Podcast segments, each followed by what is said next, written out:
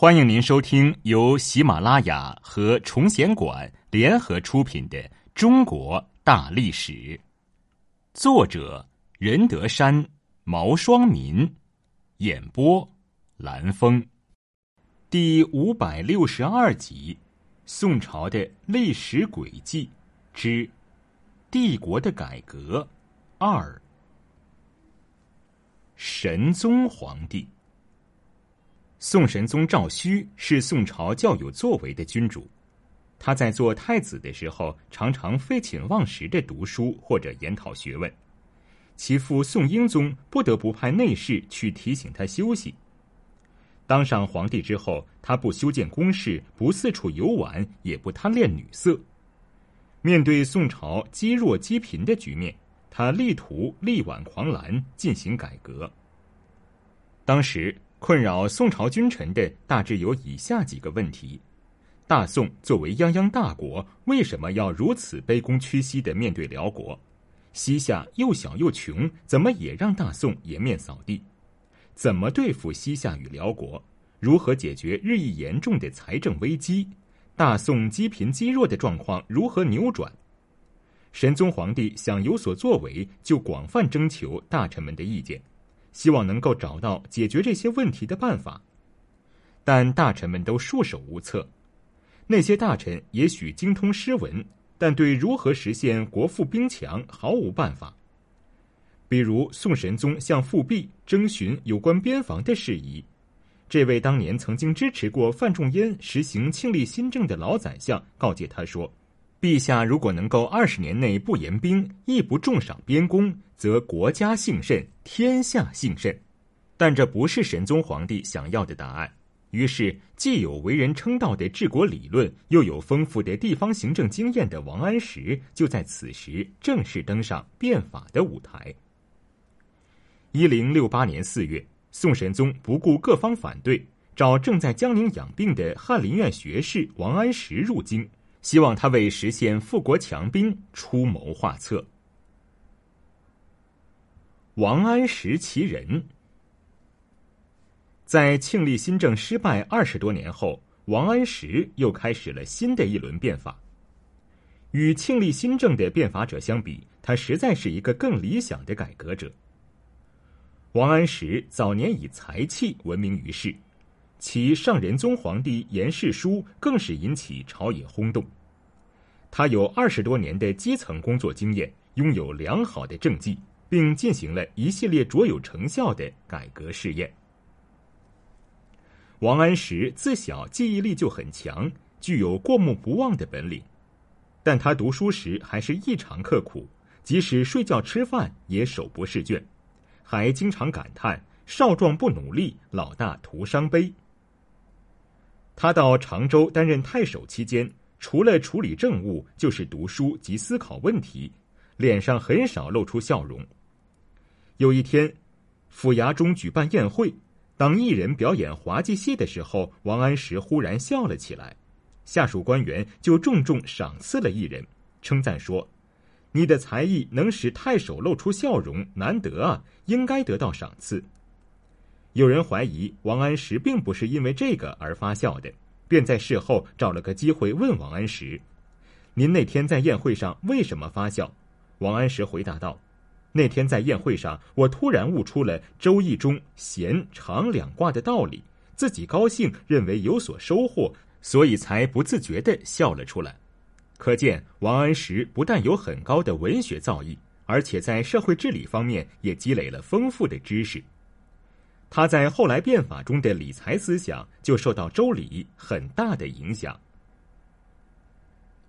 王安石二十二岁那年到京城参加科举考试，本来按照考官的评定，王安石第一名，王圭第二名，韩绛第三名，杨志第四名。杨志是晏殊女婿杨察的弟弟，而晏殊实为枢密使，在录取过程中。杨察通过晏殊探听消息，得知杨志不是第一名。这时，杨志正在跟一帮狐朋狗友喝酒，就拍桌子骂道：“不知哪头驴夺了我的状元！”随后，事情有了变化。宋仁宗因为对王安石文章中的一句话不满意，就把他的状元拿了下来。第二名王圭，第三名韩绛有官在身，按照宋朝的规定不能成为状元，于是状元就落到了第四名杨志的头上。但王安石对功名倒看得很淡，一生从来没有提过自己曾经中过状元这件事，而当时全社会上都把科举看得很重，因此人们都称赞他气量高大。他对非常欣赏他的曾巩说。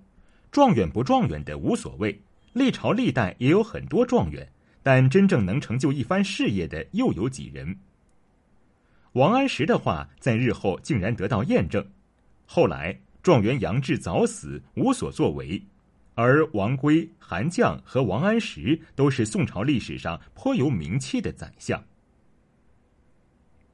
王安石在扬州任职期间，利用工作闲暇时间研究治国之道。他在三十八岁时写出长达万余言的《上仁宗皇帝言事书》，全面阐述了他的改革主张，引起朝野上下的轰动。宋神宗在第一次与王安石的谈话中就指出：“我了解你已经很久了，世俗之人都不了解你，认为你只是知道学术，而不可以处理实际事务。”王安石则干脆地回答道：“学术就是用来处理实际事务的。”如果不能用来处理实际事务，那还有什么用呢？王安石不但在学术研究中以解决现实问题为导向，而且在基层处理了多年的实际事务。他在淮南判官的三年任期结束后，得到很高评价。按照宋朝的规定，凡是进士担任地方官三年后，即可以来到皇帝身边，为皇帝撰写诏令的翰林、知制号等。很多高官都是通过这条途径快速升迁，甚至当上宰相的。但王安石实在看不下去那些朝廷大员们饱食终日、无所事事的样子，无意在京做官。在别人到处跑官的时候，他却主动要求外放到下面去做地方官。从二十二岁种地到四十六岁开始在中央推行变法之前，他基本上都是在地方官的任上。而他在每一个任职的地方都有很好的政绩。王安石第一次独当一面，就是在鄞县（今浙江宁波）担任县令。鄞县当时很穷，地方也很小，正在遭遇严重的旱灾。王安石到任之后，不是像其他官员一样立即去搞好与上级的关系，而是不顾劳累，马上下乡了解情况，开仓发放救灾粮款。在实地调查中，王安石发现老百姓因连年受灾，再加上地主的盘剥，连买种子的钱都没有。那些放高利贷的地主就等着老百姓过来借钱，一般年利率是百分之一百五到百分之二百，也有高达百分之三百的。农民往往为之倾家荡产。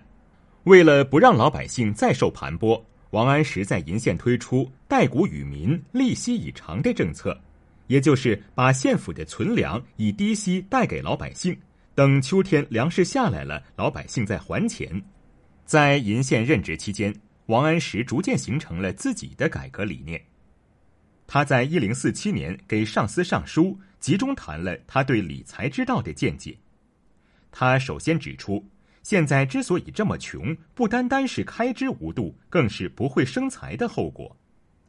他还对以前的一些所谓理财之道提出了尖锐的批评，认为当时的国家财政部门光把眼睛盯在老百姓身上，一心从老百姓身上揩油。在王安石看来，搜刮老百姓是不可能真正富裕的。正是因为此点，他不仅坚决反对政府的垄断行为，而且也反对巨商大贾和豪强地主阶级对经济利益的垄断。而恰恰是这一点，导致后来的变法遭到了早已卷入商业的部分官僚的极力反对。